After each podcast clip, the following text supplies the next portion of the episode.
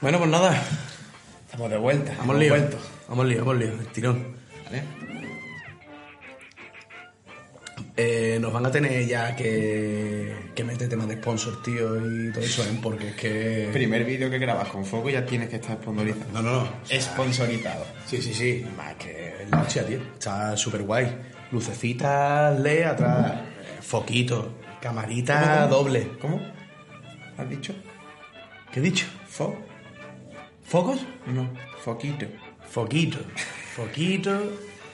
Lucecitas LED. Doble cámara. A ver, súper rústico. Pero bueno, bien. Eso. Lo que hay.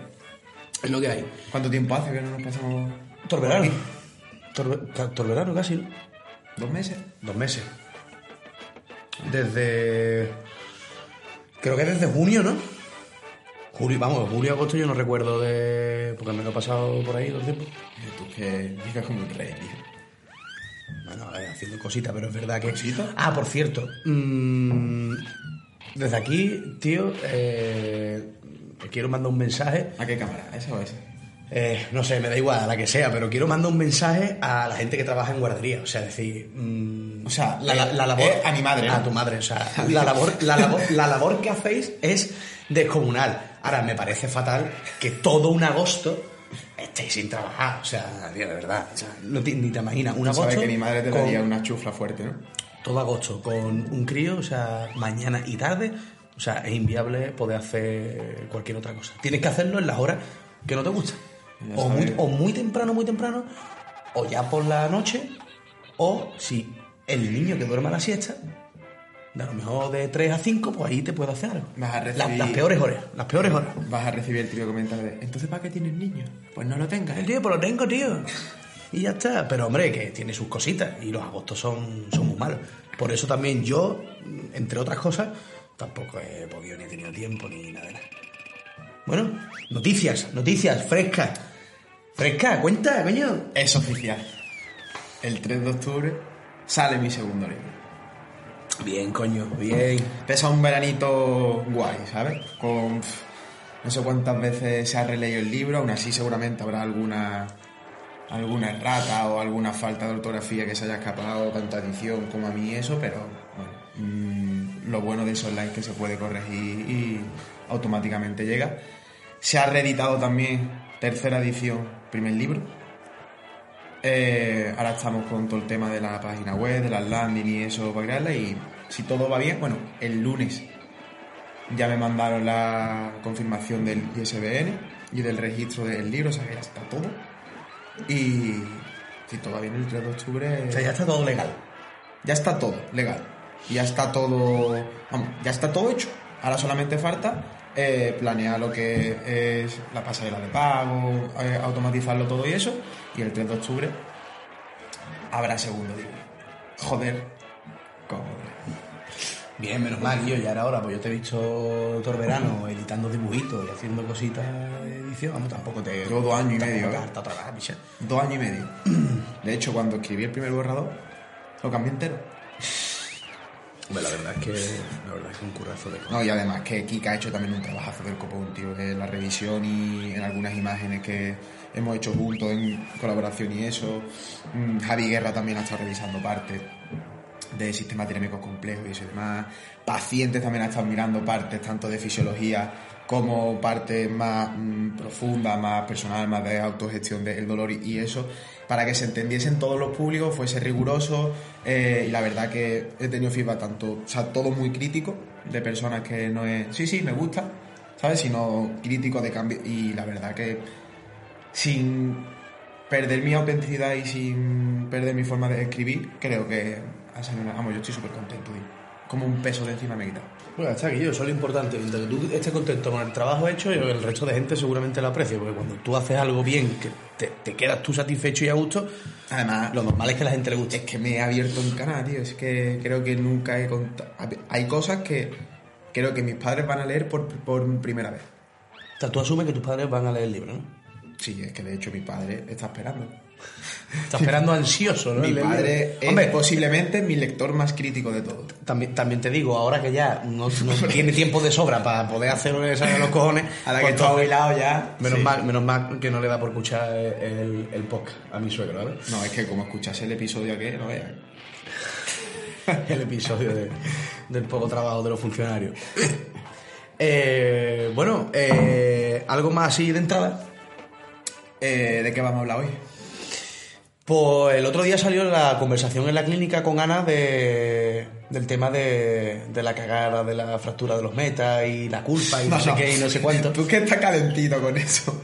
Es que eso me toca un poco los huevos, tío. Pero bueno, a ver, Bueno, tampoco, es tanto como lo que parece, pero... Podemos hablar si quieres de recaída, que además yo acabo, yo hace 48 horas tuve una lesión aguda de espalda. De hecho me quedé pillado, lo que se llama eh, mm, comúnmente como pillado. Eh, y tío, lo pasé mal, es que me quedé... Lo más parecido, lo más parecido a una contractura como tal. Eh, tú lo eh, viste ayer, ¿cómo estaba? Estaba bastante espasmado. Como el Robocop y era mm, pérdida de variabilidad del movimiento brutal. Para eso un cabezón y... Pero, pero fuerte. Y fuerte y sobre todo, y a- ayer lo estaba pensando, tío, que cuando, o sea, con el dolor, cuando te da algo así de este estilo, así tan agudo, tan fuerte y tal, ya no es lo que te limite de lo que puedas hacer o no. Y yo- es que, es que mm, tú porque sabes lo que, lo que tienes que hacer y cómo actuar, pero es que realmente te, te bloquea como tal, o sea, te, te paraliza. No es cuestión de que tú digas, no puedo hacer esto, me cuesta trabajo hacer. No, no. Es que cuando te da un dolor tan fuerte, te quedas bloqueado, te paraliza. En plan, tío, súper miedo absoluto. Yo lo dije Y eso es lo que le pasa a mucha gente, por eso la mala gestión del dolor agudo lleva a una cronicidad, pero al final, ¿cuánto de fuerte te dio y cuánto te durado? Haciendo, haciendo lo que lo que Yo lo dije ayer, hacer. yo soy una persona muy privilegiada, con acceso a información muy actualizada. También tengo la posibilidad de acceder a un tratamiento inmediato, tanto por mi parte como en tu caso de pedirte ayuda, como ayer por la mañana que me falló un paciente, estaba, estabas tú, tú por allí.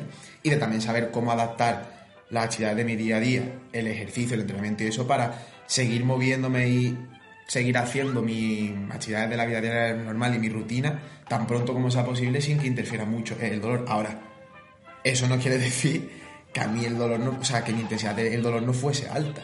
De hecho, yo cuando Que no te- que no te duela, ¿no? Cuando me daba, eh, el dolor pasaba de mm, o sea, de no tener dolor a una intensidad 8 9 sobre 10, o sea, era súper fuerte. Y lo peor de todo fue eh, con la paciente que tengo ahora eh, eh, amputada, pues estamos haciendo saltos uni, unipodales y la prótesis, y, yo, y se tropezó así, se fue a caer, y se agarró a mí, y me dio, tío, el mismo pinchazo que cuando me lesioné, como que me quedé sin respiración blanco, que la senté y le dije, perdóname, porque es que ahora mismo eh, ese Ay, movimiento... perdóname a mí. Y tuve que adaptar hasta la sesión y eso, entonces otra de las cosas súper importantes para mí es el apoyo social que he tenido y que hasta los propios pacientes te comprenden, tío, no te juzgan y, bueno, y de compañeros como Javi, Mar, Sergio, tú, mm, Altuve, Fran, o sea, me escribe muchísima gente en plan de... y bueno, menos mi padre que me regañó, que dice que esto me pasa por hacer bestia. mi padre es el único que sí me juzga, pero el resto no. Pero bueno, también es tu padre, yo creo que algo, algo de derecho tiene.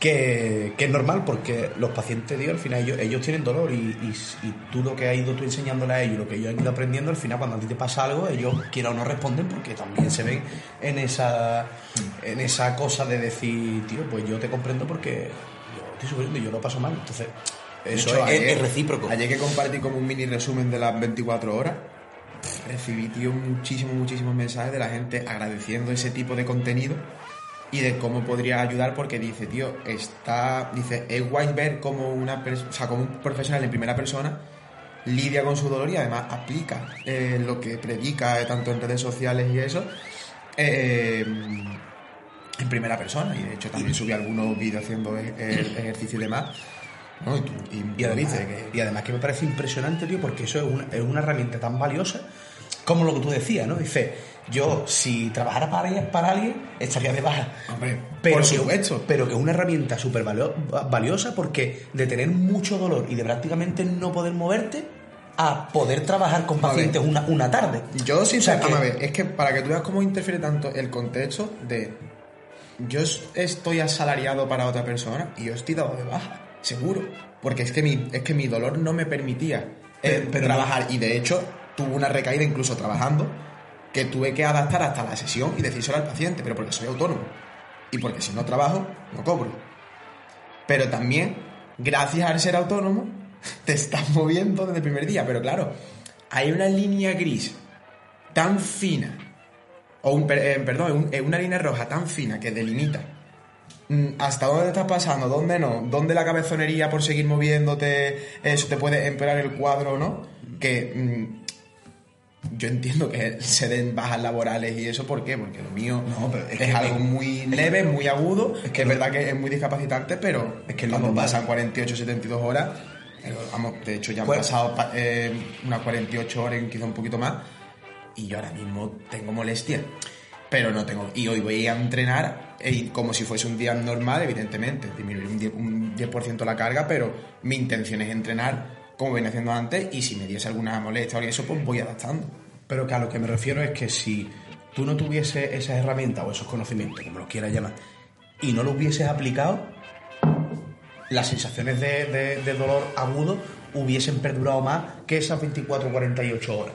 Posiblemente sí, posible, es que tampoco eh, lo sé. Eh, Pero vamos, mm, está claro que una persona que, si tú no hubieses hecho nada, es posible hasta que te hubieses planteado el hecho de eh, cancelar tu tarde de paciente. No, y ya no es eso. Yo esa noche tenía una cena planeada ya con amigos y demás. Y, y yo sé que cualquier persona eh, en esa situación, con el desconocimiento, dice, no voy a cenar. Porque literalmente estoy pillado en el sofá. Mm, es que cada vez que me muevo, ya con me el- hace. Ya con el planteamiento solo de tener que ir, estar en un sitio sentado durante una hora y media o dos horas, ya eso ya te quita las ganas de, Y yo se lo de hacer dije cualquier cosa. a Valme, le dije, Valme, nos vamos a ir andando. Eh, porque me viene bien, porque, porque llevo toda la tarde sin, moverme, sin nada, nos vamos a ir andando. Y de, que era media, eh, media hora hasta allí, andando. Cenamos con amigos y eso. Eh, y después nos volvimos otra vez andando. A mí eso me vino muy bien. Y por la noche, cada vez que me movía, pla, pla, me daba ese Pero es que es, norm- es, que es eh, normal. esa punza. Y no tomé analgésico, ¿por qué? Porque dentro de lo que cabe, aunque fuese una intensidad alta cuando me daba, el dolor era tolerable en su macro, es decir, en- a lo largo del día. Sí, en su rango y en Yo su tenía margen. una molestia que era bastante tolerable. Se podía tolerar, aunque fuese alto. Pero estaba dentro de unos margen que tú podías controlar. Entonces, a mí me pasa igual, ¿eh? Yo cuando. eh, yo, sí, yo era mucho de. mm, me duele la cabeza y ibuprofeno. O tengo cualquier cosa ibuprofeno. Hasta que llega un momento ya con toda esta historia que tú dices, pues. mm, el dolor es más o menos tolerable dentro de unos margen que yo puedo tal, que yo tiro para adelante. El otro día, por ejemplo, eh, tío, me duele la cabeza, no sé qué, hablando con mis padres por teléfono. Eh, eh, pues Paco, tómate un ibuprofeno, tómate tal. No, mentira, fue con mi hermano. Tómate algo, Guillo, no sé qué. Eh, digo, no, Guillo, yo ahora seguramente por la noche ya descanso tranquilo, ya por la mañana me levante bien. Parece una tontería, pero mm, el tú poder soportar, entre comillas, o aguantar de alguna manera eso siempre y cuando mm, sea tolerable y esté dentro de los márgenes, mm, eso ayuda muchísimo a no crear eh, dependencias innecesarias, tío. Porque al final la gente tira de ibuprofeno preventivo, ya no es cuando lo tenga, sino que, ¿sabes? Entonces está bien, tener herramientas de ese tipo, hombre, a nosotros nos favorece muchísimo porque sabemos lo que tenemos que hacer en los momentos que está y controlamos. Pero que esto transmitido a una persona puede ser, puede tener un valor incalculable. Además, el tema de los antiinflamatorios es un tanto controvertido porque se ha visto que puede interrumpir la fase inflamatoria y que eso puede tener efectos perjudiciales, evidentemente no súper graves, pero sí que puede tener efectos perjudiciales en cuanto a la recuperación de, de la lesión, en la reparación tisular, que la pueda retroceder un poco. Y después también se ha visto que si la persona cada vez que siente una molestia se toma un antiinflamatorio, puede generar pues problemas en el aparato digestivo, en riñones y demás en el largo plazo. Entonces se recomiendan siempre dosis muy pequeñas cuando sea necesaria y con otras herramientas de autogestión y de, y de modificación de síntomas. Eso es como hablamos ayer, por O ejemplo, sea, con... perdón un momento. Mm, Desde aquí nunca se reniega de los antiinflamatorios ni de todo el avance de la medicina para el dolor, Hombre. pero porque coño, la medicina y todo eso está ahí para aportar calidad de vida, pero sí que es cierto que, salvo que el dolor no sea tolerable, contamos con muchísimas herramientas como para modular el dolor y para autogestionarlo más que algo totalmente Pero que, pero que no es malo, o sea, que no pasa nada porque al final ese tipo de medicamentos, las dosis que se toman o que se recomiendan, no son malas. La cosa es eh, la- la- el tiempo que te tiras tomando ese, esa- esos fármacos y, mm, y el efecto que tiene luego eso a nivel gastrointestinal y tal. Pero que realmente no son malos. De hecho, pueden servirte incluso al principio como un poco de empujón, ¿no? De, para poder hacer otras cosas. Como hablamos ayer, por ejemplo, con lo que te hice por la mañana. Si masajeamos un poco, si aliviamos, si es algo que, que, mm, que te mejora algo de- en cuanto a sensaciones, eso te permite después poder hacer ciertos movimientos, ciertas cosas con más tolerabilidad y te permite ganar mucho más rango o, o- o modular mucho más rápido. Tú dices, ¿el masaje es lo más importante? No, pero oye, es que a veces, tío, No, pero yo es, que, es que necesitaba es necesario. pero no era por el hecho de que me descontracture ni nada, sino por el hecho de necesito que alguien me toque ahí, que me dé un poquito de, de seguridad y de gustirinín, pues, porque son mis preferencias, mis experiencias previas y expectativas, pero automáticamente, que fue lo que hice? Me puse con la kettle, hacer los movimientos que donde yo tenía dolor, que tendía a evitar, que hasta tú me decías, que yo, para un poco, porque a ver si te lo vas a irritar más, pero porque ya me encontraba como, como bastante bien. Eh, en fin. Muy bien, muy buena introducción. Bueno, ya hemos terminado el podcast de hoy, ya listo, ¿no? Que 16 minutos de entrada me parecen más que, Que suficiente. para dar play, ¿no, tío? Eh, bueno, venga, pues vamos a, vamos a hablar otro poquito de otra cosa y ya lo cerramos, ¿no? Otro poquito. Otro poquito. Ah, y tenemos que hablar de Zetangana, tío. Uh, ganas. Bueno, ahora, ahora lo meteremos.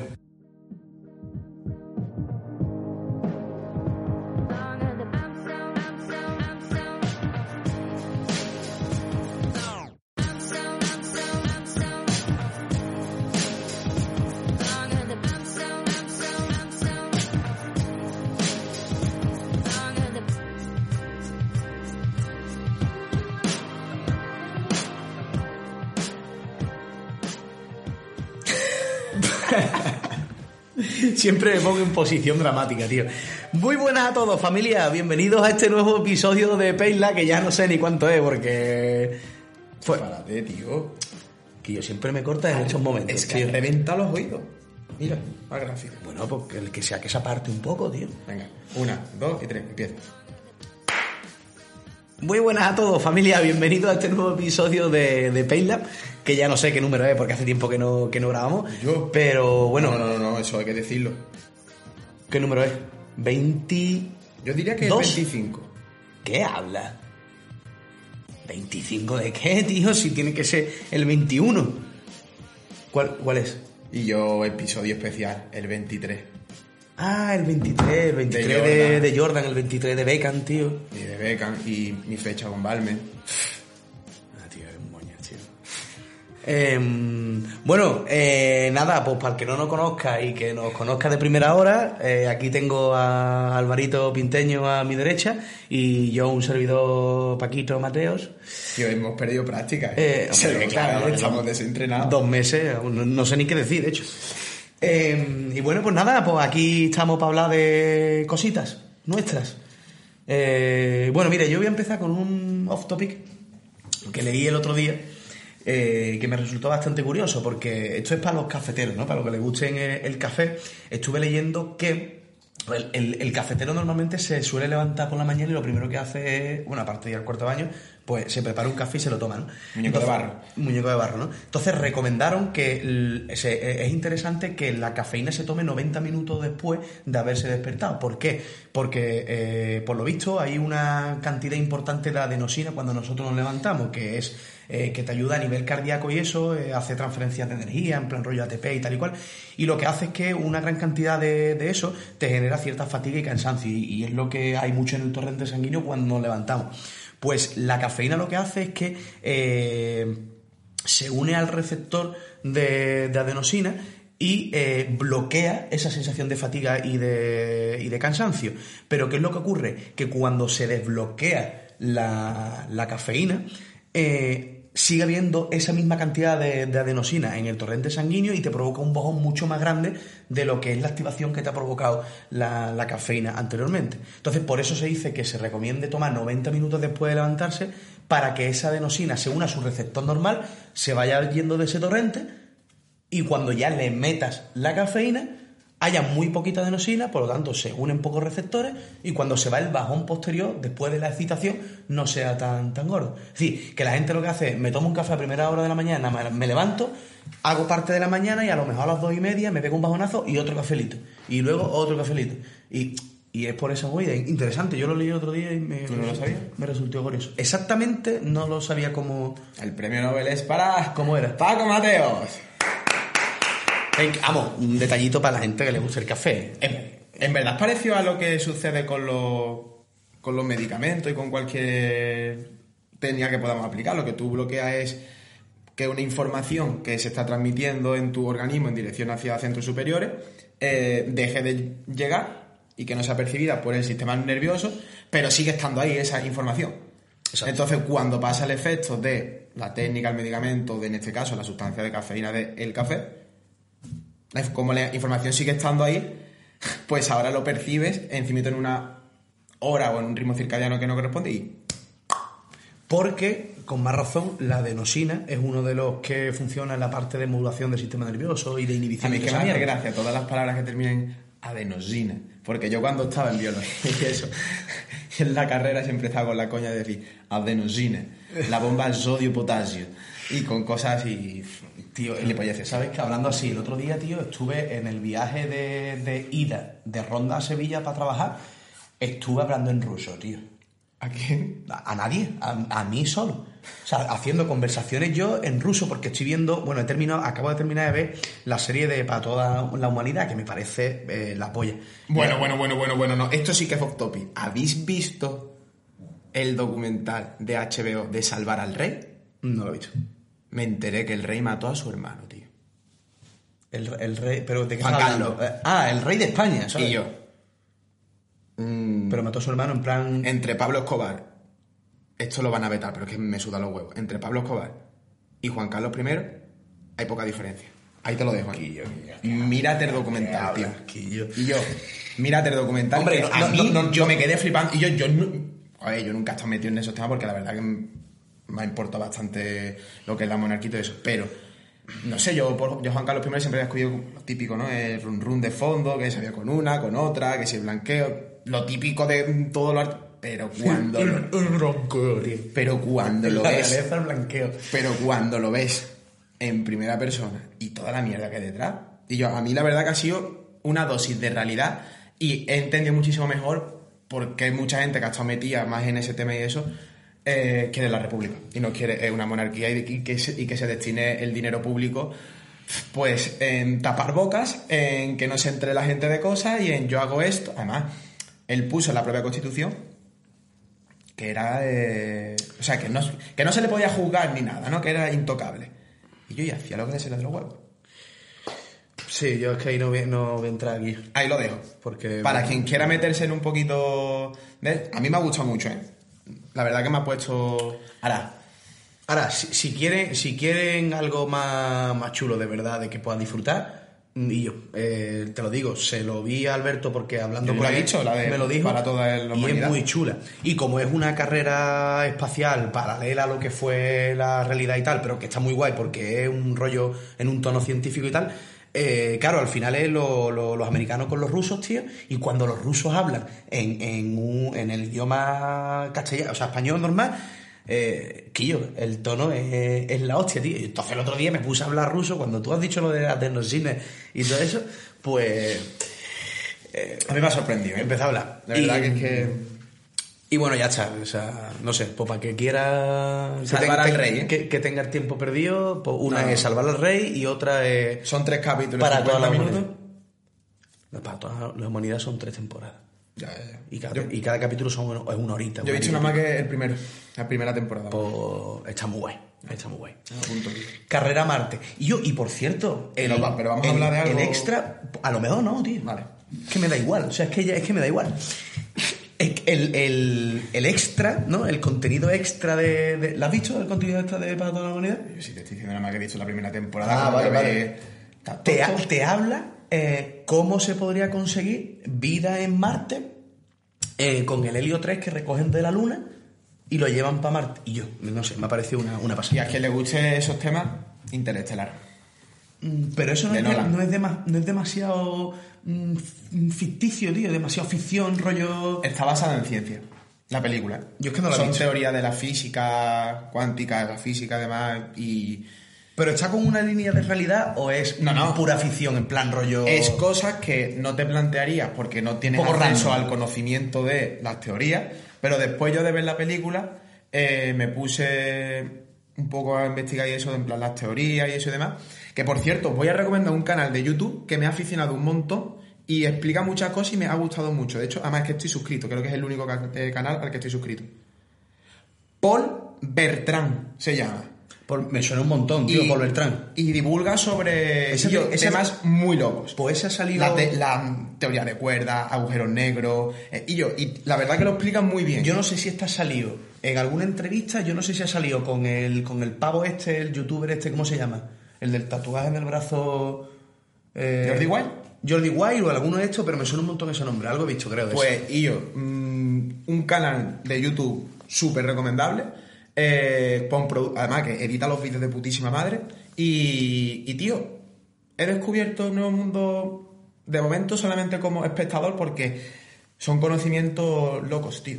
Muy ¿Cómo, locos. cómo, cómo es que yo mm, descubrí algo que te puede atraer No, no, y que te puede que gustar, tío? Me ha encantado. Es una sensación de la, de la Me ha encantado, te lo juro que me ha encantado. O sea que, porque, porque es cierto que muchas veces, Guillo, eh, no encuentras nada que te motive, nada que te guste, ¿no? Siempre estás con lo mismo y eso, pero cuando, cuando empiezas a ver cosas, o empiezas a leer cosas y te das cuenta de que algo te llama un montón de atención, es como una sensación, hostia, Guillo, voy a, voy a hacer más de esto, voy a leer más de esto, porque me, me mola, Guillo. Por ello, yo, por ejemplo, está- estoy empezando a leer un libro, eh, una, una trilogía de eh, africanos, ¿sabes cuál es? Bueno, es rollo bélico de, de Roma y de los, los cartagineses, bueno, guapísimo. Eh, y no sabía que eh, la lectura del tema bélico, las batallas, las estrategias, las cosas así, Te podía gustar. Me, me podía gustar aquello. Me lo recomendó un amigo mío de la universidad porque lo vi en una foto que estaba en la playa leyendo y le digo, Quillo, ¿qué está leyendo? Ah, Quillo, estoy leyendo esto, no sé qué. Digo, Quillo, recomenda, recomen- rec- Recomiéndame. algo, porque estoy hasta los cojones de leer ya cosas de dolor, cosas de no sé qué. Digo, algo que me abstraiga un ratito antes de dormirme. Que yo, pues mira, eh, me encantó eh, la trilogía de Africanos, tal, no sé qué. Y digo, y yo, venga, voy a, voy a, empezar a ver qué tal. Y, y me empezó a molar y me gusta el rollo bélico ese de batalla y de... Yo este verano me he releído por tercera vez Open, de Agassi, la bibliografía de Agassi. Me parece, tío, brutal. de Agassi. Además, ese libro a ti te, te encantaría. Es verdad que no es un libro sobre dolor, pero es un libro sobre dolor. Porque Agassi tenía dolor crónico. El nota lo pasó mal, ¿eh? Y además odiaba el tenis, tío. El nota lo pasó mal. Odiaba el tenis, ha sido el número uno. Y cómo está escrito con frases cortas, directas, es que parece que te está hablando a ti. Me gustó, o sea, es un libro que a mí me encanta y que recomiendo siempre a- tanto a pacientes y eso, de decir, oye, si quieres leer un tema de que no sea directamente sobre esto, pero que te pueda sentir reflejado en muchos momentos, mm, es un libro que a mí me gusta mucho. O uno más para el apunte, Guillo. Eh, bueno, hablamos de algo de... Yo sé, de... ¿Qué te pareció Zetangana, tío? Es- Ah, bueno, Zetangana, claro, claro. Eh, muy bien, tío, la verdad es que me gustó mucho. A mí me sorprendió. ¿eh? Me gustó... Yo es que como la gente me había dicho que estaba muy guay, súper bien hecho, no sé qué, no sé cuánto, pues me lo esperaba así. Pero me gustó mucho porque fue divertido y aparte el sitio, tío, era precioso, Guillo, porque estamos en la Plaza España en Sevilla y, y, tío, toda la Plaza España iluminada, eh, el, el cielo así como que estaba un poco aquello mm, con las nubes, estaba guay, tío. Y luego el pantallote, que por cierto, la calidad de la pantalla, tío, Parece que estaba en el cine, además, Lo dijimos, bien sí. grabada, era- era una producción como era una, una historia, tío, una, el una que peli. estaba delante. Esto es un documental del Netflix. Una, una, una, eh, que estaba delante, tío. Iba, iba el gacho como, como la greca aquí yo. Además, cuando decía una L, una L la que yo tengo aquí. Yo, puta, tres menos de dos horas. El incienso, ¿eh? Que tenía allí montado. Sí, Madre mía. En fin, pero bueno, estuvo, estuvo muy guay, tío. Y, y a mí me encantó, Guillo, porque mezclar, mezcla, es que claro, es que Zetangana, hubo de Guillo, Bulería, flamenco, mm, pop, porque eso es flamenco pop para mm, un plan como muy popular. Después hubo un poquito de trap. No sé, a mí me gustó, tío. Esa, esa mezcla, tío, me apasiona porque eh, tiene sus momentos de eh, tiki tiki. ¿Sabes lo que te quiero decir? no? Tiki tiki, miau, miau. Tiki tiki. Y luego tiene los momentos que a mí me flipan, ¿no? Que son de, de flamenqueo, de, de- del jaleo, de eso. Ay, por cierto, Guillo. eh, el bola. Eh, brutal, pish. Él había escuchado antes. Como canta ese tío. Brutal. Y De bueno, pues, Sevilla, Made in Sevilla. estuvo muy En bien. Y además, como fue el último concierto, se llevaron a todos los que participaron en la gira. Faltó Nati, tío, la tita Nati. Eh, Nati Peluso. Claro, tío, pero es que Nati Peluso. pff, que con ese pelo, ¿dónde va Guillo? Te lo di el otro día, Guillo. A mí ese, pe- ese pelo, ese pelito corto también. Y yo, pues he hecho el anuncio de, de, de Heineken ahora, tío. Yo, cada uno se pone los pelos que le sale No, a, a mí me parece perfecto. Entiendo que a mí el pelo corto no me gusta, coño, pero bueno, que, que, que- que faltaba, pero claro, no iba a venir. Por cierto, Ki- Kiko Veneno, un super crack. ¿Y yo? Super crack.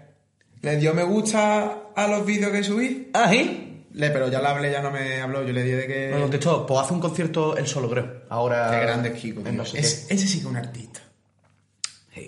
Bueno, Guillo, mm, vamos a centrarnos. Llevamos media hora de gilipolleces, de cosas banales. Hablamos 20 minutitos serios sobre algo. Venga, vamos, pues, venga, pues hablamos. Eh, ¿Tema recaída directamente o contamos un poco la movida primero con el tema de los metatarsianos y ya metemos la recaída ahí o qué? Y es tu podcast, tío. Haz lo que quieras. Bueno, ya así, mío, es tuyo, tío. Tú ya estás adueñado, haz lo que quieras. No, no, para poner, pa poner un poco en contexto. El otro día eh, vino, ah, bueno, es que Ana escucha el podcast a muerte, ¿no? Es una fan. Entonces el otro día vino Ana y me contó la historia real del tema de la, de la última fractura del tercer metatarsiano. Ella se rompió eh, en- a final de julio. eh, cuarto y quinto metatarsiano, una fractura, eh, limpia, sin desplazamiento ni nada eh, que la tuvo que traer de Barcelona, estaba allí con su hijo, súper feliz, súper contenta, y pum, bajonazo, ¿no? Pasó esto y bajonazo.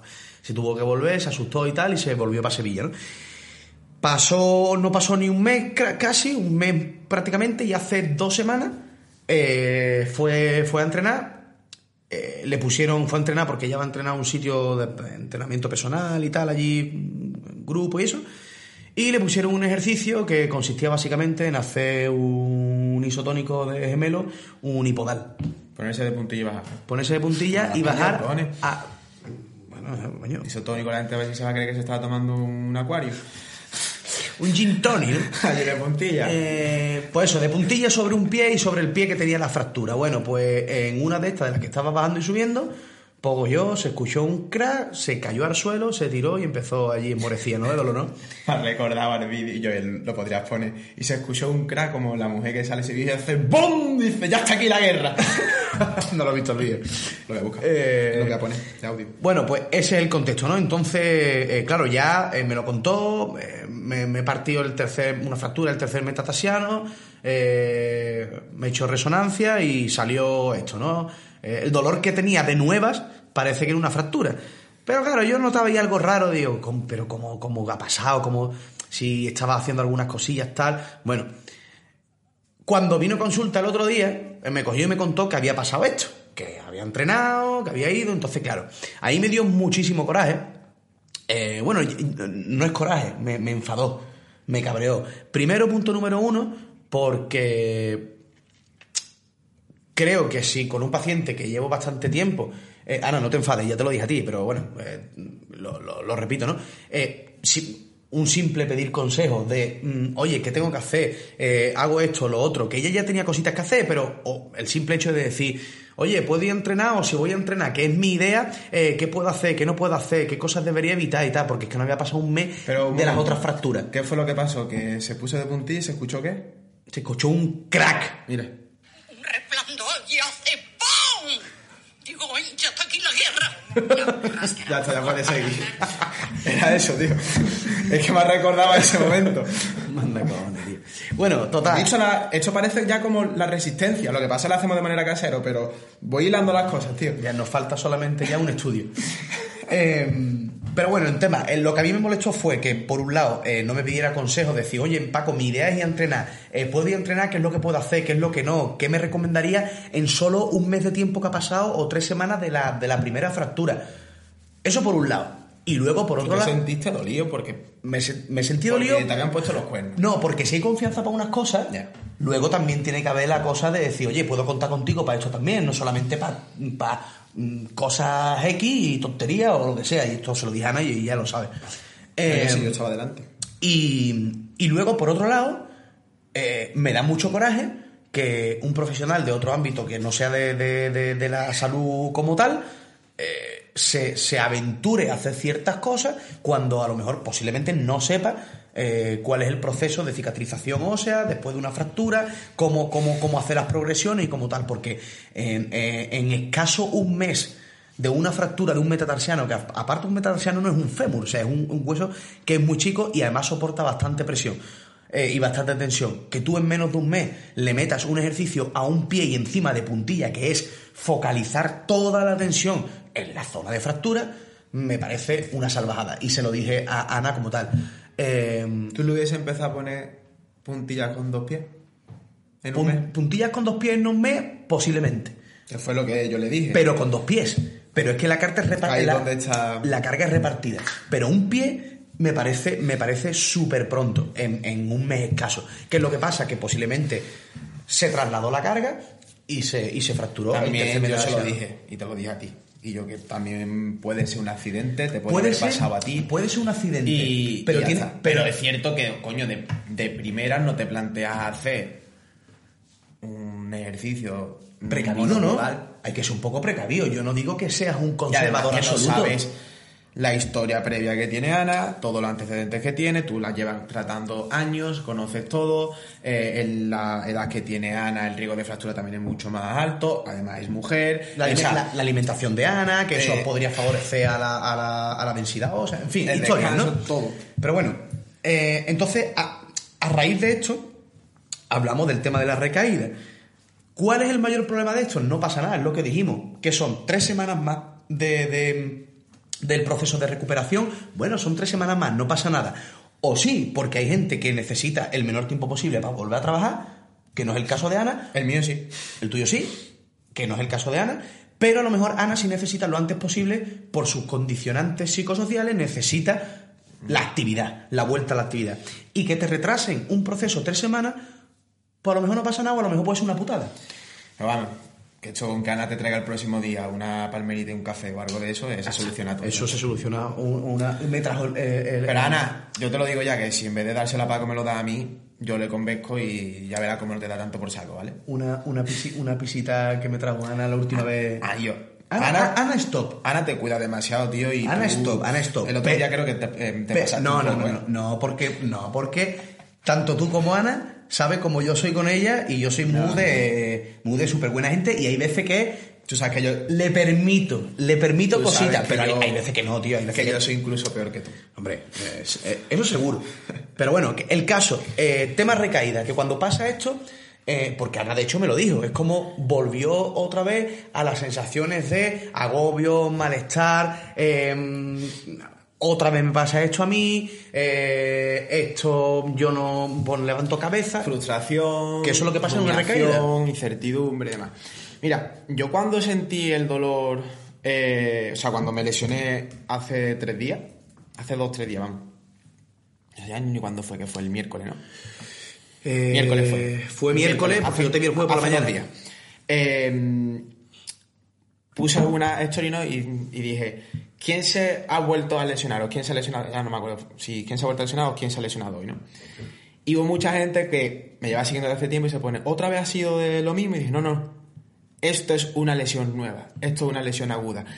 ¿Por qué? Evidentemente mis conocimientos y eso pues hacen que sepa realmente lo que ha pasado en esa situación y no vaya a a lo mejor el escenario que pudo ir Ana al principio, que es otra vez a mí, no voy a levantar cabeza, porque eso, sino de decir, esto es un accidente que me ha podido pasar por infinidad de factores. De hecho, estaba en mi mejor momento. Es que ya me he quitado todos los estresores que tenía, todas las puertas abiertas que tenía, y ahí justamente es cuando el organismo se vuelve otra vez a autoorganizar. Ya no hay tanto eh, amenaza percibida y el organismo tiende. Eh, y también es cuando suelen aparecer también pues, bastantes síntomas y eso. Pero bueno, estaría yo que sé, en una fase de No. organización o lo que Tú, sea. tú estabas cómodo en una alostasis de estrés ahí mantenido, pero ahora cuando vuelve a cambiar esa alostasis o hay otro tipo de homeostasis, ahora es cuando te pega. De hecho, normalmente la gente cuando tiene recaída o tiene, o tiene dolor suele ser posterior a procesos de, de Entonces, estrés. para mí el primer punto de una recaída que hay que aplicar siempre es la aceptación. Aceptar que el dolor pueda aparecer y no implica que sea algo grave. O sea, eso es un principio básico que aplico en, en- en mi vida eh, siempre que pasa una lesión o algo y que también le traslado a todos mis pacientes. Y yo sabía que era... Inc- Inciso aquí, que esa aceptación lo que hace al final es que eh, te quita muchísima culpa. Sí, a ver, Que, eso, que eso es importantísimo. Mi padre, por ejemplo, eh, Urso también me decía, es que, pero es que los que te conocemos sabemos que tú eres un poco bruto, te gusta ir al límite, te gusta superarte constantemente eh, y quizá, ¿sabes? Como decir, quizá, bueno, a ver, yo clarisma, o sea, sé claramente lo que ha pasado y es, yo peso muerto en altas cargas en mi 90% lo hago con agarraderas. Y a mí, como el coche lo tengo como lo tengo, pues la agarradera la tenía en el coche y llevo todo el mes de agosto entrenando con agarre mixto. Eh, cuando haces un agarre mixto, yo entre series pues voy cambiando pues el agarre, ¿no? Al menos mi biomecánica, eso yo siento que mm, si el agarre es un poco más cerrado, hay una zona de la espalda que me tira más que la otra y noto que trabaja más, entonces lo voy cambiando. Es verdad que si lo pongo más amplio, pues prácticamente no noto nada. Entonces puse eh, 140 kilos, que es una carga que, tío, mm, será mi 75-80% eh, a 8 repeticiones, ¿sabes? O sea, que era un- una carga que movió 500.000 veces. Pues, tío, en la segunda serie con 140 kilos, eh, iba por la quinta repetición, iba notando cómo se iba acumulando más fatiga la zona eh, para la vertebral derecha y digo, hostia, y me di cuenta que la agarre estaba más cerrada de lo normal y cuando fui a bajar para abrirlo, en la céntrica, y, me quedé pillado. Pero no me dijiste que era al final en la, en la extensión. Fíjate, después pensándolo y eso, ha sido ahí, tío. Porque justamente cuando hago el gesto este, no me da. Pero cuando lo voy haciendo en excéntrica, me da ahí. Yo lo que noté es que tiré la barra, porque fue justamente entre arriba y la mitad, y, y yo. me faltaba el aire, tío. Pues como si, como si metieses la mano y te cogiese un pellizco en el, No, no. dia- en el diafragma. Entonces, claro. En otro momento dice, ostras, mm, esto es de las anteriores lesiones que tengo, no, esto es, me acabo de lesionar, claro. A ver, pero el, el pensamiento, el pensamiento negativo es muy común en la, en la recaída. Y- o, o cuando aparece dolor por primera vez. Pero es que esos pensamientos siempre van a estar. O sea, porque es que eso es algo de, de tal defensa que es automático. Ahora, otra cosa es, que yo siempre lo hablo mucho con los pacientes, que es complicado, ¿eh?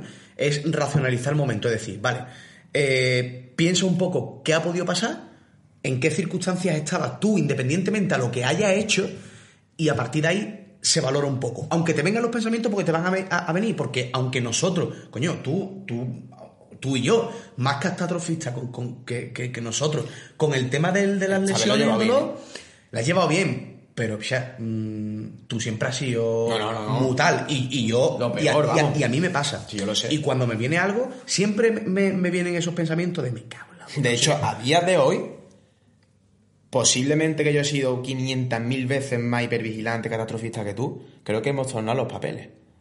Puede ser. Ya te digo, pero, pero yo. Tú con la bici, picha, Bueno, pero porque la bici es un, un contexto especial para mí. no vea, tío. Pero, pero bueno, que es verdad que al Ah, final sí. Tú, lo, tú, lo, tú lo racionalizas un poco y lo pones en perspectiva y dices, bueno, coño, vale, pues independientemente de lo que, de lo que haya sucedido en el momento, valora en qué situación estoy yo para que puedan pasar ciertas cosas. Y la vida no está en contra tuya, porque muchas No. veces la idea de pensar, eh, eh, o sea, la cosa de pensar es mm, hay que ver y otra vez y por qué a mí y me duele, me frustro, me, me- resigno. Y, y aunque eso pase porque tenga que pasar y sea automático eh, lo importante yo creo que es bajarlo a tierra un poco y decir vale Guillo mm, realmente qué puede estar pasando me tranquilizo y a ver qué puedo hacer o qué podría hacer con, con- con- con eso que me ha pasado. A partir de ahí, lógicamente, con más información se, hace- se hacen mejores cosas, con menos información menos. Pero los que tienen menos información pueden pedir ayuda, que eso es lo bueno que. Mira, tiene. hay un. O sea, hay- a, mí aquí hay un punto muy importante eh, y es una idea que le leí por, eh, por primera vez a, Mar, eh, a Mark Mason que dice que aquella persona que tú admiras, ¿vale? O que te llama la atención por algo, es porque ha fracasado más veces que tú. Entonces, en mi caso concreto hay una parte de introspección muy, muy, muy grande durante muchísimo tiempo. Y de autocrítica y demás. Porque yo, eh, desde 2016 hasta finales de 2019, pasé por mm, posiblemente la peor fase de mm, mi vida que llevo, eh, donde tuve dolor persistente lumbar. ¿Vale?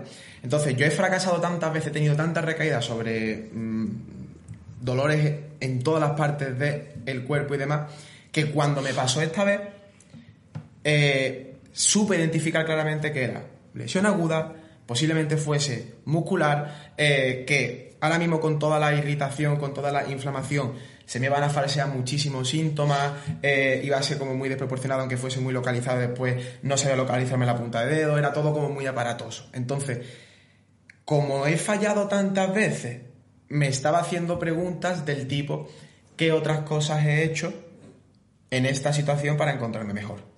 Y yo tengo una lista de cosas que me hacen sentir bien a pesar de tener dolor. ¿Por qué? Porque he pasado mucho tiempo por ahí. Entonces yo, automa- yo eso ya lo tengo eh, automatizado y son cosas como me dio el pinchazo y puse mi lista de Spotify concreta que me cambió el foco radicalmente para eso. Fui adaptando a ejercicios que son mis preferidos para darme más analgesia y que no implicase toda esa zona. Entonces, esa dejar de luchar contra el dolor y empezar a aceptar que pueda aparecer y no es nada grave e irte a haz aquellas cosas que más disfrutas, no que te hacen sentir peor. A mí eso me permitió terminar el entrenamiento. Evidentemente, me duché, me enfrié y cuando llegué a casa me vio Valme la cara y me dijo, ¿a ti qué te ha pasado? Y dije, pues, Bueno, me cosa- he vuelto a lesionar. Cosas cosa al final eh, normales y corrientes. El hecho, por ejemplo, de sociabilizar o de hacer una llamada de teléfono, por ejemplo, a alguien con la que tú hables de manera también tranquila, eso, eso te rebaja mucho y te calma ese, ese tipo de Eso es otro punto, que es el, la búsqueda de apoyo social y de aquellas personas que son mm, seguridad Y además o y lo que está muy de moda ahora, personas vitaminas. Per- Persona vitamina. Si fuese Juan del Val diría, me da coraje la gente que dice, esta es mi persona vitamina. Yo, eh, yo a mí me pasa mucho que cuando, cuando estoy mal, y es una cosa bastante recomendable, ¿eh? y yo lo hablo mucho con mis pacientes, cuando yo estoy mal o no estoy en, una, en un momento muy eso, eh, llamo a gente, llamo a gente lógicamente de mi círculo cercano. Eh, pero no tanto a mis padres y tal, que lo tengo muy trillado, sino más amigos, ¿no? Y, y lo que hago es preguntar cómo están, tío. Para yo, para que ellos me cuenten cómo van, qué es lo que hacen, eh, con su trabajo, con su, con su mujer, con su, lo que sea, ¿no? Eh, y yo escuchar y empaparme, tío, de lo que, de lo que, porque lo normal cuando tú tienes dolor o cuando tienes un momento malo de una recaída o lo que sea es ay, que ve, me pasa esto, no sé qué, no cuánto, bla, bla, bla, bla. Y la otra persona está al otro lado del teléfono, que a lo mejor le importa tres cojones lo que tú le estás diciendo, o, o sí le importa, eh, pero es como tú, pum, pum, pum, pum, pum, pum. Oye, prueba a, llamo a una persona, pero para yo interesarme por, por, por lo que hace la otra persona, por lo que le pasa, cómo está, por si yo le puedo ayudar en algo, porque a lo mejor unos momentos malos tuyos pueden hacer que ayude a esa otra persona en, en algún eh, problemilla que tenga, alguna bajada o lo que sea. Y, y otra cosa de la que tú has dicho, yo también lo hablo mucho, que es. eh, eh, ¿Cómo se llama este actor, tío? Eh, a mí me, me gusta mucho, tío. película hecho. Él hace una eh, hace comedia, comedias románticas. eh, el, bueno, el que hizo la del logo de Wall Street, que era el jefe, ¿cómo se llamaba? Matthew McConaughey. Matthew McConaughey, tío. Me encanta ese tío. Bueno, Soy un poco friki del cine. eh, sí, sí, sí, pues me encanta ese pavo. Bueno, pues él en una entrevista, eh, en una, en una de estas americanas, lo que decía era que. Su libro, por cierto, eh, lo recomiendo. ¿eh? Es bueno, ¿no? Es Muy que guay. este tío ha pasado por. Muy guay. Este muy tío guay, ha pasado por. Además, la vida de los padres y Por movidas él, curiosas. Muy chulo. Te ha pasado por movidas curiosas. Pues él decía que cuando se encontraba mal y cuando se encontraba en momentos complicados, ¿no? Tanto de trabajo, personal, familiar, lo que sea, él lo que hacía es que tenía como una especie de diario o de, o de libro. Es que el libro son sus diarios. Claro, entonces lo que, lo que hacía él era que cuando estaba mal, se iba a los momentos donde él se encontraba muy bien. Y lo que hacía era repetir aquellas cosas que él hacía cuando se encontraba bien. Eso es lo que hice. Entonces al final yo siempre lo comento mucho porque esto para los pacientes que no no le da como un poco de, de hostia, es verdad, pues si yo estaba muy bien aquí, a ver qué cosas hacía. Pues salía entrenada, o, o salía a andar, o salía más a la calle a tomarme cerveza, yo qué sé, ¿no? Lo que sea, o, o leía más, o, o cualquier movida. Entonces esto hace que reflexione sobre, oye, tengo un momento malo, es cierto, hay que, hay que, hay que aceptarlo porque vienen como vienen, pero oye, qué cosillas se pueden hacer para ir saliendo, para ir tú encontrándote mejor. Yo, sobre lo primero que has comentado, eh, le dedico un capítulo entero al libro. De hecho, es el último capítulo. Y voy a hacerte un poco de abogado del diablo, ¿vale? Sabemos que el apoyo social, ¿vale? Eh, está relacionado con un aumento del 50% de la supervivencia y una mejor adaptación al dolor crónico y disminución de la intensidad del dolor, ¿vale? Recibir apoyo social.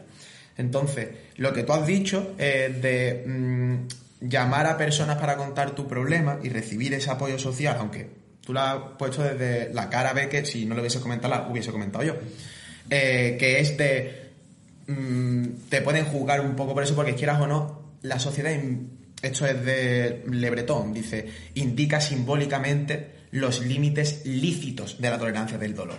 En base a sus experiencias previas te van a decir, ¿eres un exagerado o no eres un exagerado? ¿Vale? Entonces muchas veces nos podemos llegar a sentir como eso, como mmm, encimito me estoy desahogando y me estoy sintiendo juzgado porque soy un exagerado. Entonces, en esas situaciones, eh, porque hay personas que puede ser que no tengan ese apoyo social. Lo que se ha visto también y se ha estudiado es que dar es mejor que recibir. Es decir, que cuando nosotros prestamos apoyo social en una situación complicada, que puede ser el dolor, los circuitos de recompensa pueden llegar a tener, no en todas las situaciones, pero pueden llegar a tener hasta mayor activación y mayor recompensa que cuando lo recibimos. Y también se relaciona con un aumento de la supervivencia por todas las causas de muerte.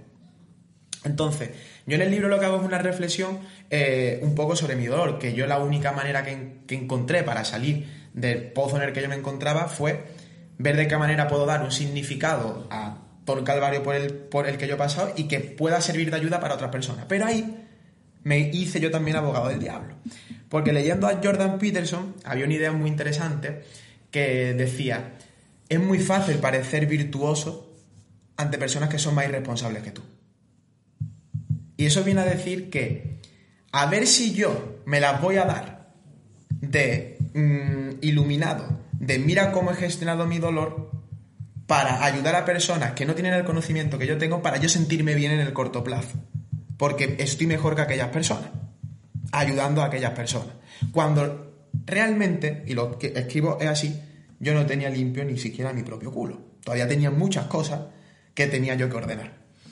Entonces, eh, una vez que hice yo toda esa introspección y demás, cuando en una situación de dolor, lo último que se te va a ocurrir, es decir, yo llegué baldado y pillado, a mí lo último que se me ocurre es, voy a ser empático con Balme, voy a ser empático con mis amigos y me voy a preocupar por ellos. Pero cuando experimentas eso, ahí entendí yo realmente eh, lo que es el ser generoso o la bondad más pura, de dar sin esperar recibir nada a cambio. Cuando tú estás mal, dar y tenerla es muy complicado. El coraje ese o la valentía esa, que es una puta virtud, de dar desde el amor sin esperar nada a cambio. Pero, pero es realmente. Pero es que eso, eso, ese amor tan puro, yo creo que solamente bueno, es que ni, ni, ni, ni, a los hijos creo. Es que yo creo que es muy complicado porque existe el amor puro. No lo sé, porque siempre el amor es como. como eh, esperar algo a cambio. Yo en el caso de. Porque, dolor, porque cuando tú, por ejemplo, en, en, en, el caso que tú estás hablando. Está, yo estuve tú estás demás, dando pero yo para sentirte mejor. Ahí es donde iba. Al final no, no es tan amor puro, tú, tú estás ahí es donde esperando. Iba. Pero ha habido veces. Pero que está bien, porque si al final la gente entiende que si dar, si dar se va a hacer sentir mejor cuando tiene dolor, tampoco pasa nada porque eso sea como un beneficio. A ver si ahora ayudar a las personas va a estar mal visto. La Claro. cosa es realmente cuál es la intencionalidad y por qué lo estás haciendo. Yo, en cierto modo, que era, era a lo que iba, cuando me puse a hacer. Digo, coño, en verdad estoy buscando sentirme yo bien. Quizás no es, pero sí que es cierto que he experimentado situaciones en las que literalmente eh, doy sin esperar nada a cambio. Ah, Pero también es cierto que no hay quizá la presencia de esos problemas. Fito, yo, yo le he pensado eso varias veces con mi hijo, por ejemplo.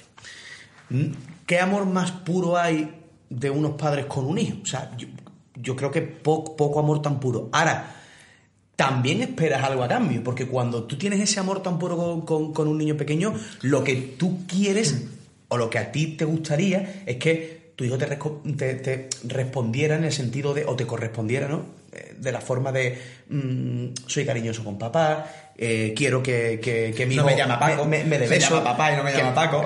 Mi- Niño, llámame papá y no me diga Paco. Y, y- y ese tipo de cosas al final tú las esperas de un niño, porque no es lo mismo que tú le des mucho amor a un niño y el niño solamente, o sea, contigo no quiera nada, ¿no? Eso le pasa, por- a tu padre le pasó, ¿no? Que cuando no quería nada con tu padre, tu padre se cabreaba. Y, y- y otro amor muy puro es el del abuelo con un nieto. Ahora, pero siempre Pero es esperas que- algo a cambio. Pero fíjate, yo no he sido ni abuelo ni padre, pero soy tío.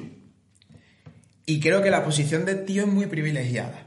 Porque puedes dar mucho sin esperar nada a cambio, porque cuando tú estás harto del niño se lo encasqueta al padre. ¿Qué pasó su padre? Pero ha habido veces en los que, coño, a mí no me pillaba bien la situación y, más, y sobre todo es al principio y hemos tenido que mover 500.000 planes para poder quedarme con Pepe por la situación en la que nos encontrábamos. Y yo sí creo que con Pepe sí experimenté, no todo, porque te mentiría porque ciertas cosas ocurren un poco en esa posición, pero quizás sí se puede experimentar más un poco eso de dar sin esperar nada de tu sobrino, porque además es que te das cuenta, y A ver. concretamente Pepe, que Pepe hace lo que le sale de los cojones como la gran mayoría de niños y va a hacer lo que a ti te gustaría que hiciese cuando él le dé la gana. Hombre, yo, yo esto lo digo para sacar la puntilla, pero que realmente al final el amor, o sea, que a mí me da igual que el niño me dé un beso o no, o más cariñoso o menos, al final el amor está ahí y es incondicional. Eh, otra cosa es que sea puro, pero es incondicional. Eh, pero bueno, eh, al final es eso, ¿no? La, la- y yo iba, claro, es que, es que al final como nos enredamos, yo iba a decir otra cosa, pero de- del, del tema de la recaída, pero se me ha, se me ha ido la olla. Se me ha ido la olla completamente. Yo me gustaría matizar una cosa respecto a la recaída. Ahora está muy de moda eh, por la filosofía positiva, muchas veces malinterpretada por la filosofía optimista pop. Eh, todo está en ti, de todo se puede sacar un aprendizaje y demás.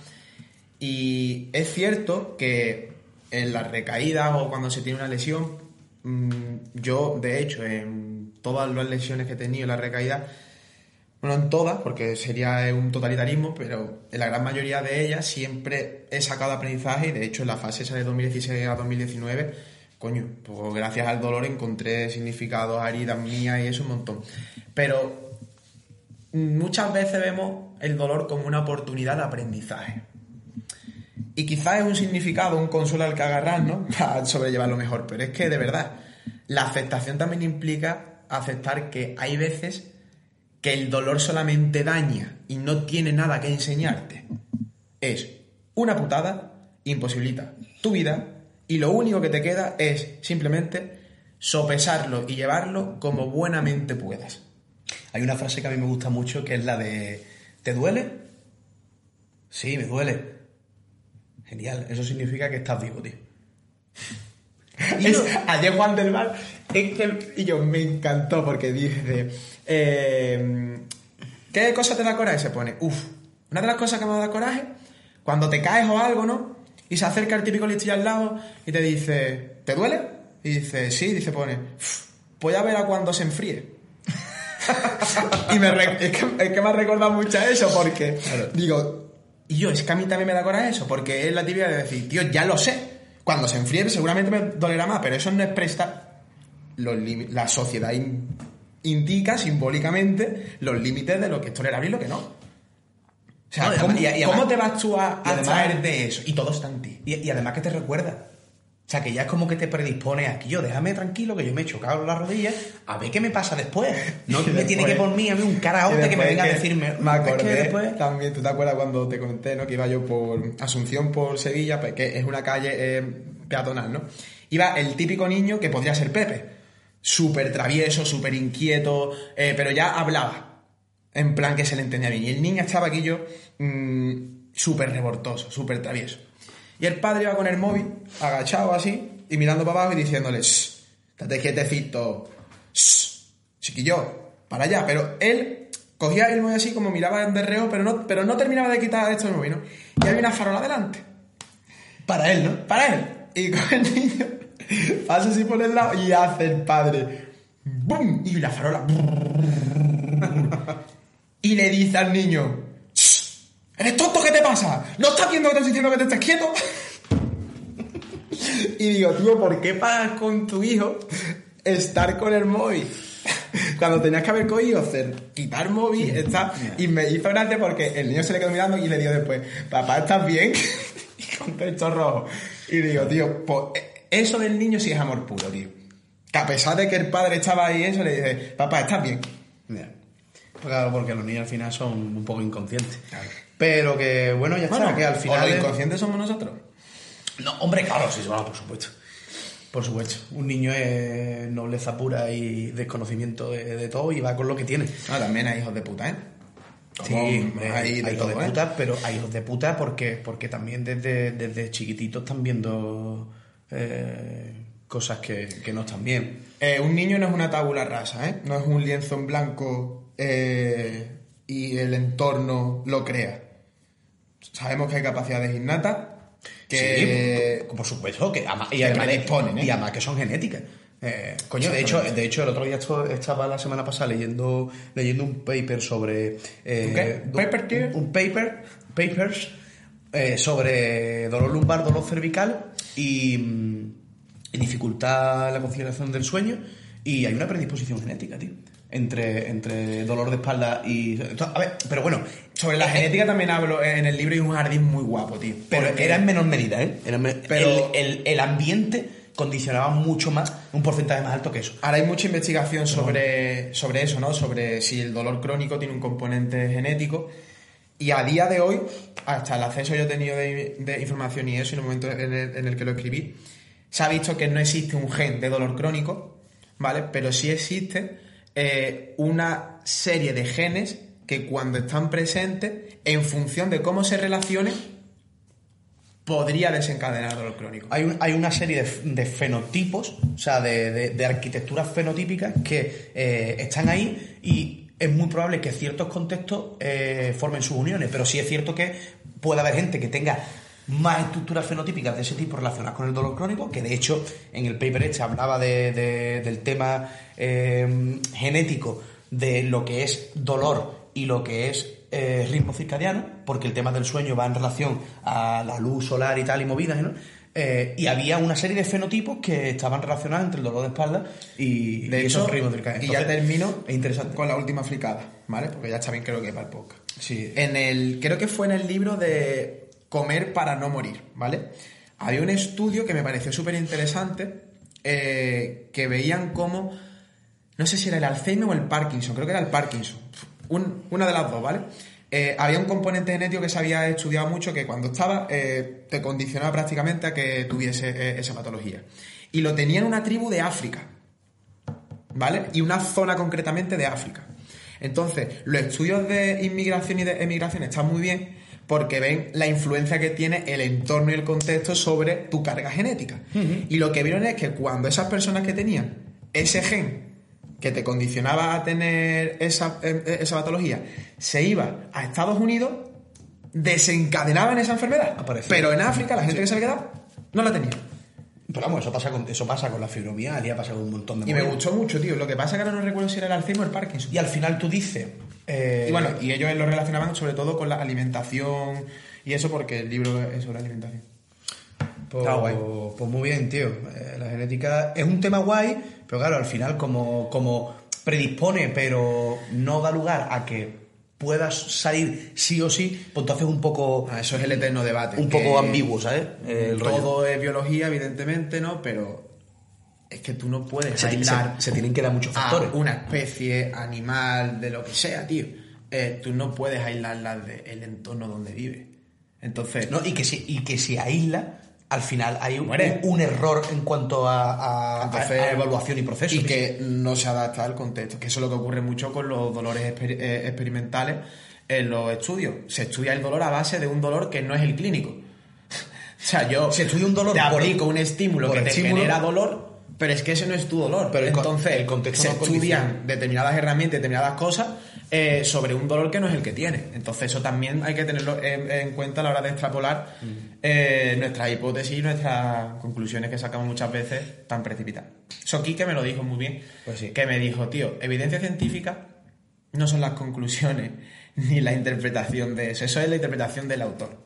La evidencia son los resultados en base a la pregunta que se han planteado y te está diciendo esto. Pero después, las posibles implicaciones, las conclusiones Es que y que la discusión del artículo, Es que eso, no es evidencia científica. Hay que llevarlo a la, a la- De hecho, la mayoría de los estudios con dolor se hacen en rata porque la carga genética es muy parecida a la de los, a la de los humanos. Tienen un noventa y tanto por ciento. No, tú tienes un 99,9 prácticamente. Ah, yo sí, yo soy más, yo soy más rata. Bueno, yo soy más perro que otra cosa. Yo soy más, más mono, pero que el pero te- macaco.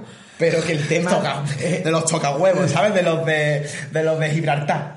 De los Yo- de, de los de culo rosado, ¿no? Podríamos despedir con el himno de Inglaterra hoy. Por la reina. ¿Qué habla? Ay, pobrecita la reina. Ahora ha vivido bien la cabrona, ¿eh? cantidad de chiste, tío.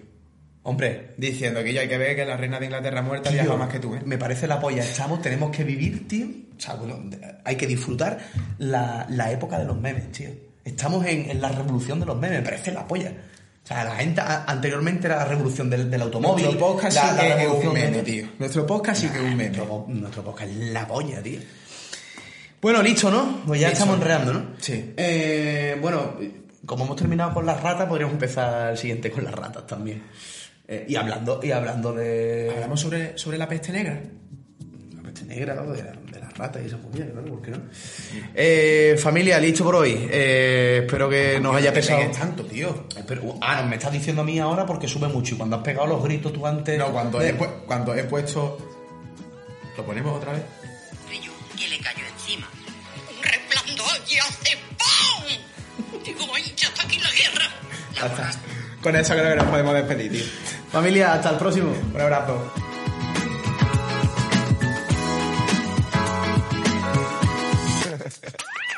Yeah.